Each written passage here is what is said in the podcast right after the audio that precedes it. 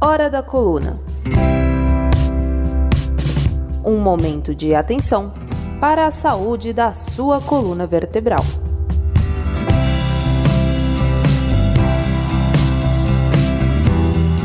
Olá, sejam bem-vindos ao Hora da Coluna e a mais um episódio que irá nos ajudar a esclarecer sobre um tema importante para a saúde da nossa coluna vertebral. Eu sou a Erika Baruco e já tenho em minha companhia, para auxiliar nos entendimentos sobre a pauta de hoje, o Dr. Alexandre Elias, neurocirurgião, mestre pela Universidade Federal de São Paulo, que há mais de 20 anos se dedica ao estudo e tratamento das doenças da coluna.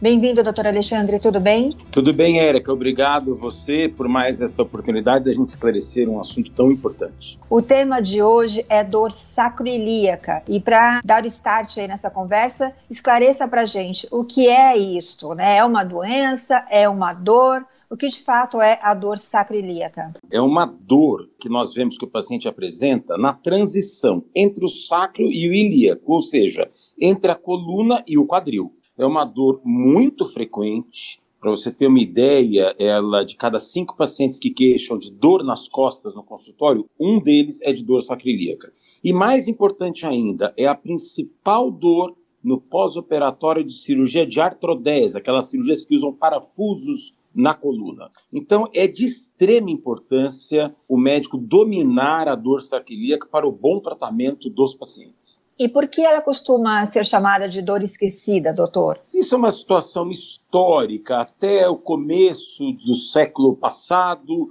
ela era uma dor levada em consideração. Depois, os estudos sobre hérnia de disco preponderaram e esse quadro de dor sacrílica ele foi esquecido. Um dos motivos que ele foi esquecido é que a articulação sacrílica tem uma mobilidade infinitamente pequena. Então, durante décadas, se acreditou que isso não causaria dor, porque se não mexe, não tem dor. Só que a movimentação que a dor sacrílica apresenta realmente é pequena, vamos supor, até 4 graus. Mas se você aumentar em 2 graus apenas, você vai para 50% a mais do que essa articulação normalmente movimenta. E isso, assim, é capaz de provocar uma dor muito forte, que é o que nós vemos nos consultórios. Vamos tentar desenhar ali, imaginando o corpo humano, onde fica exatamente essa região sacroiliaca? Tem um sinal clínico que nós utilizamos para detectar, que nós pedimos para o paciente, com um dedo só, colocar o dedo na posição que mais dói.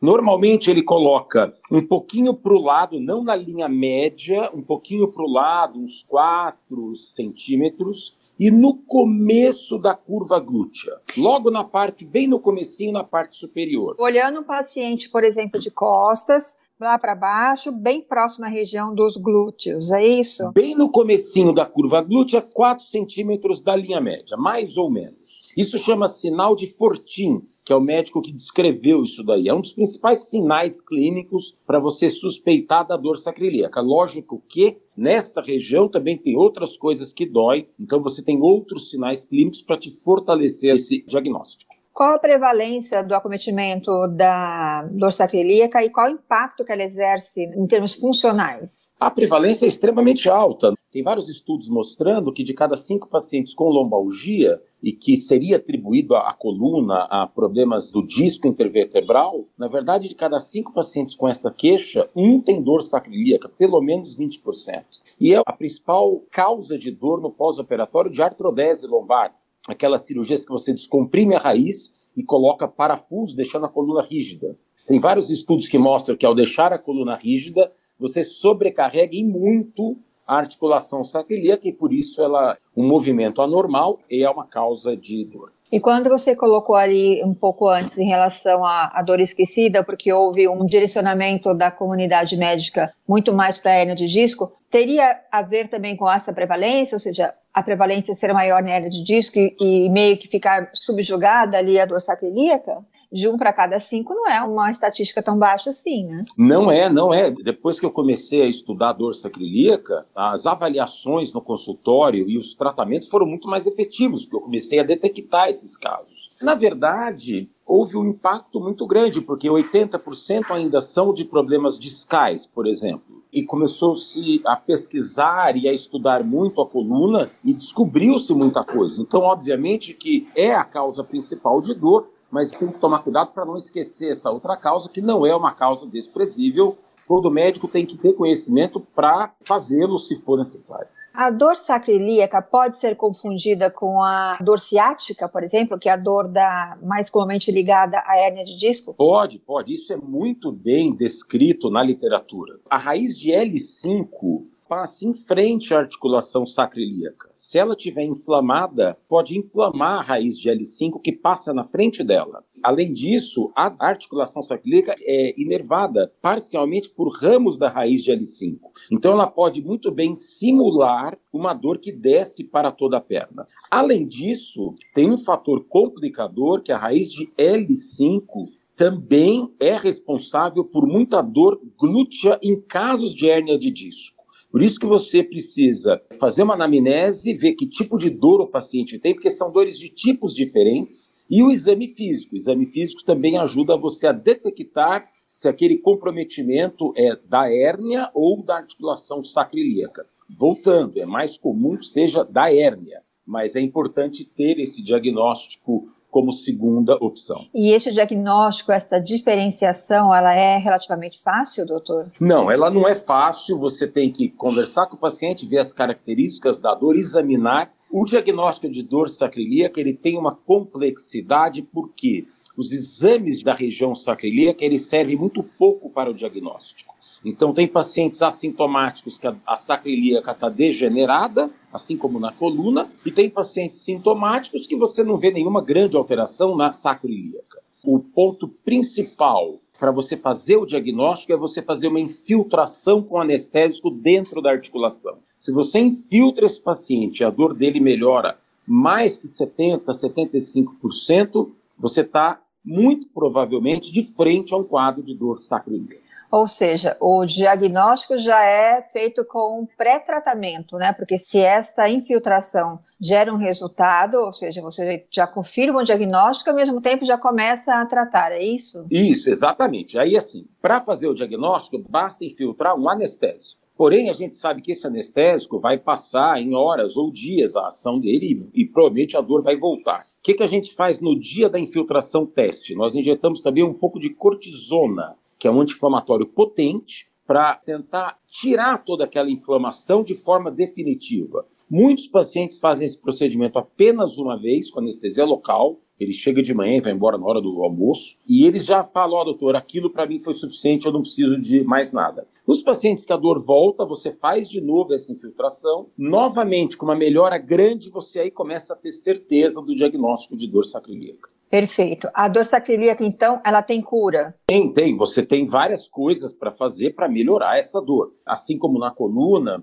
o grande objetivo desses tratamentos, às vezes, não é nem que o paciente não tenha nenhuma dor. Sair de uma dor que a vida está muito difícil, é uma dor excruciante, e muitas vezes sobra uma dor leve, que o paciente está extremamente feliz e aquilo para ele não representa nada, comparando como ele estava. Então, só desdobrando um pouquinho mais em relação a esses tratamentos, além da infiltração, qual é todo o protocolo de tratamento geral para dor sacroiliaca? Inclusive cirúrgica, se houver.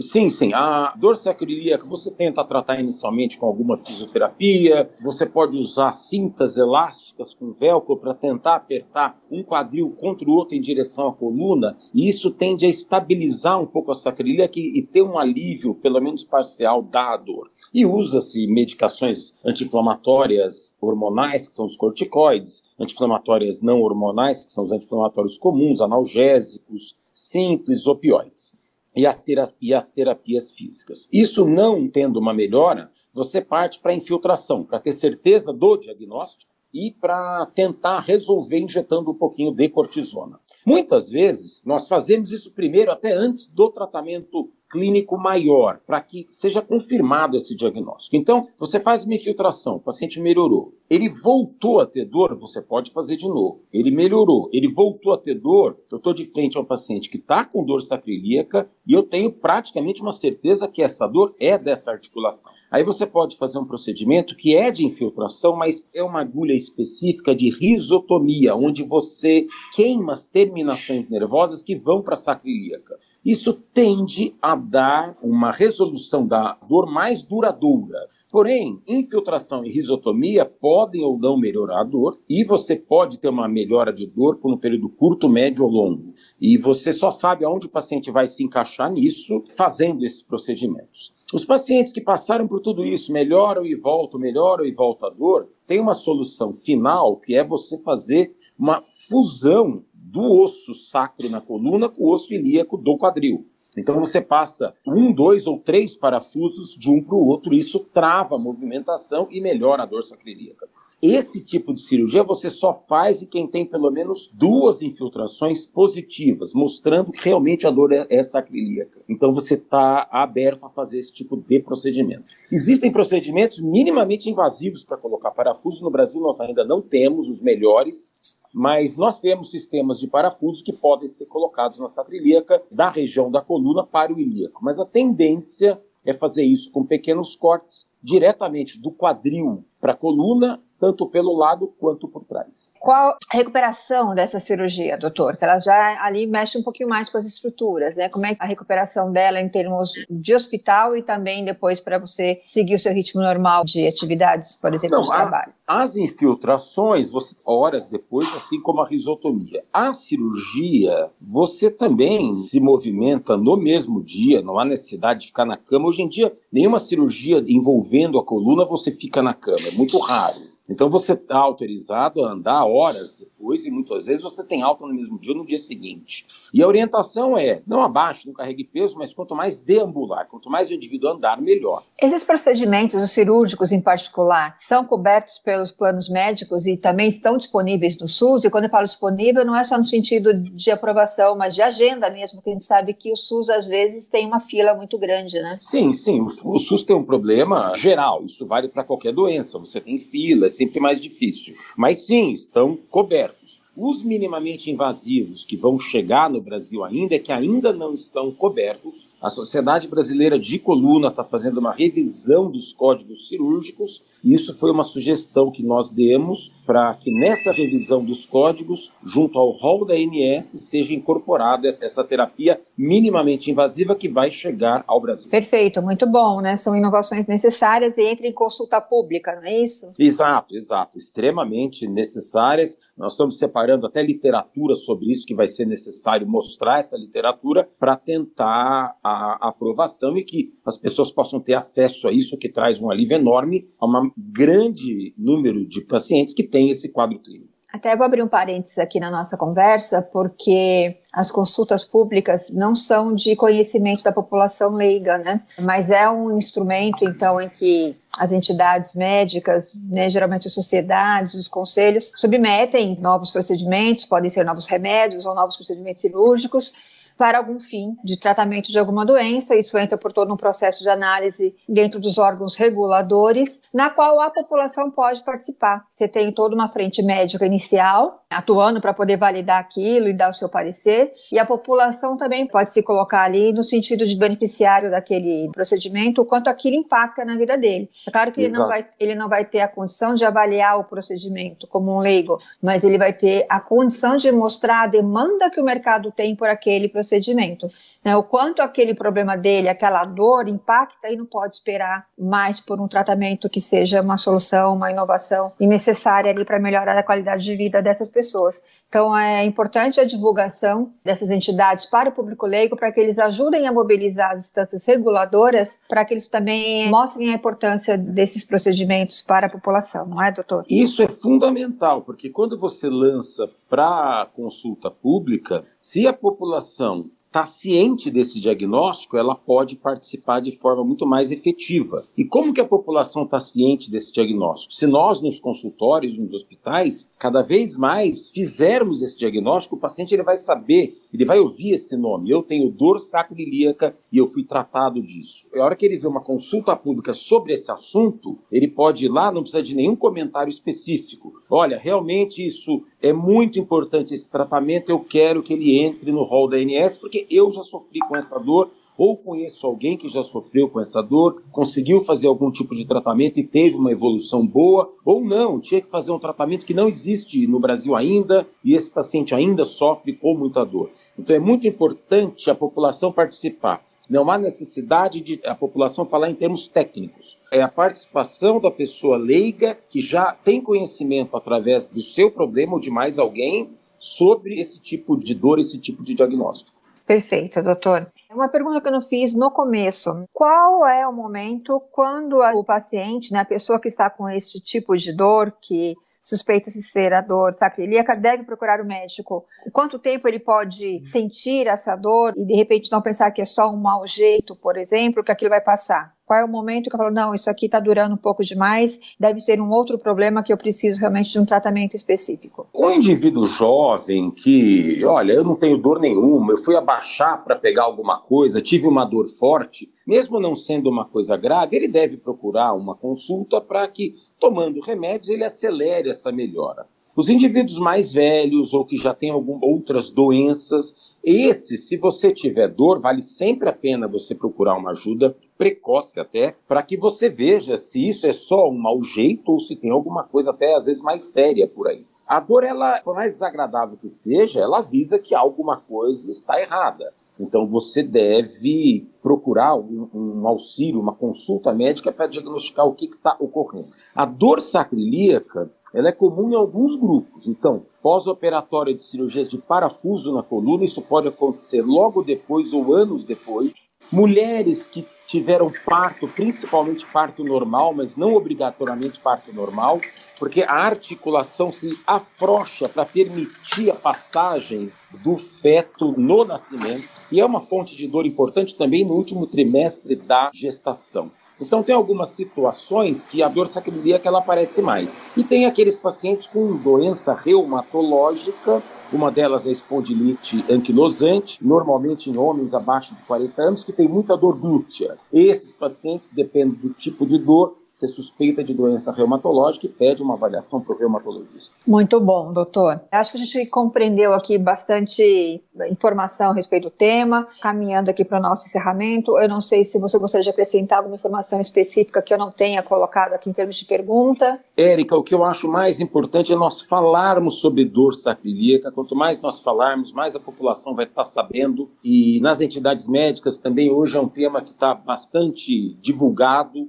então, esse diagnóstico com certeza está sendo feito cada vez mais. Quanto mais popular for esse tema, maior a chance que nós temos de aprovação em rol de ANS e que a população tenha à disposição os melhores tratamentos possíveis. Com certeza, a comunicação, a informação, a divulgação é muito importante, até para que ela deixe de ser esquecida, né? Como a gente Exatamente. colocou aí no começo, né? Exatamente. É, porque, inclusive, quem sente essa dor lembra dela o tempo todo, não é? A dor é desesperador, né? Dor só quem sente é que sabe, e nós sabemos que dores que se transformam em dores crônicas acarretam em depressões, em situações que levam a outros sofrimentos, tudo porque aquela primeira dor ela não está conseguindo ser tratada adequadamente. Só um detalhe ainda da dor sacrilíaca, de ser uma dor ainda esquecida, é que muitas vezes o tempo de diagnóstico, em muitos casos, você vê pacientes com anos daquela dor, tentou vários tipos de tratamento, mas nunca foi pensado na dor sacrilíaca. E você faz uma infiltração, confirma o diagnóstico e vai ver o problema era isso. Ninguém merece, né? Por isso que é importante procurar um especialista em coluna, que pode ser ortopedista, pode ser um neurocirurgião, um neurologista com foco em coluna. Um fisiatra, um reumatologista. Por isso é que os centros de dor têm todas essas especialidades. O importante é entender de coluna, né, doutor? Exato. Dentro exato. deste segmento né, das especialidades, a gente tem atuação que se volta mais para algumas áreas ali do corpo, vamos dizer assim. E aí é claro que você vai ter mais chance de ter diagnóstico assertivo. Se for em um profissional e eventualmente aquele problema não está sendo resolvido, procure sempre uma segunda opinião. Ah, sim. Uma segunda opinião é sempre salutar, é sempre importante. Eu acho que isso todo mundo ganha, o paciente, o médico da primeira, o médico da segunda, por quê? É uma tentativa maior de solucionar o problema do paciente, que é o foco principal de qualquer consulta médica. Ouvir o paciente e tentar resolver o problema que ele apresenta.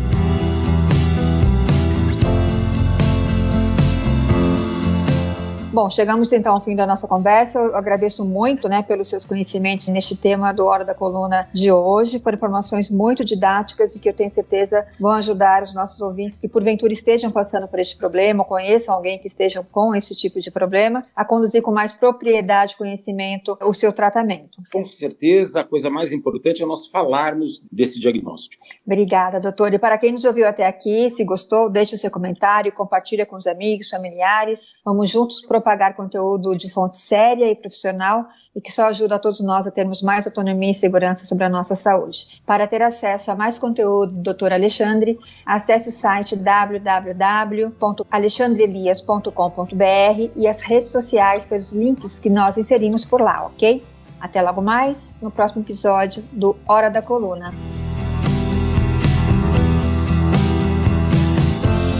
Hora da Coluna.